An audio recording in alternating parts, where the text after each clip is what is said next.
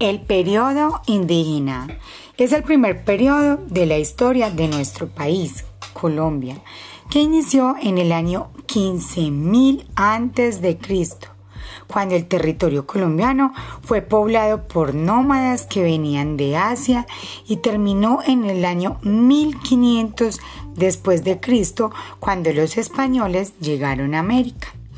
Entre las sociedades indígenas de nuestro país se encuentran los quimbayas, muiscas, taironas, entre otros.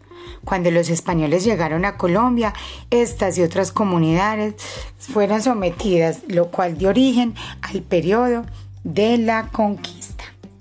En este periodo indígena pertenece a la época en la cual Colombia estaba habitada por diversas tribus que eran gobernadas por caciques. Los indígenas se dedicaban a la agricultura, a la caza y a la pesca.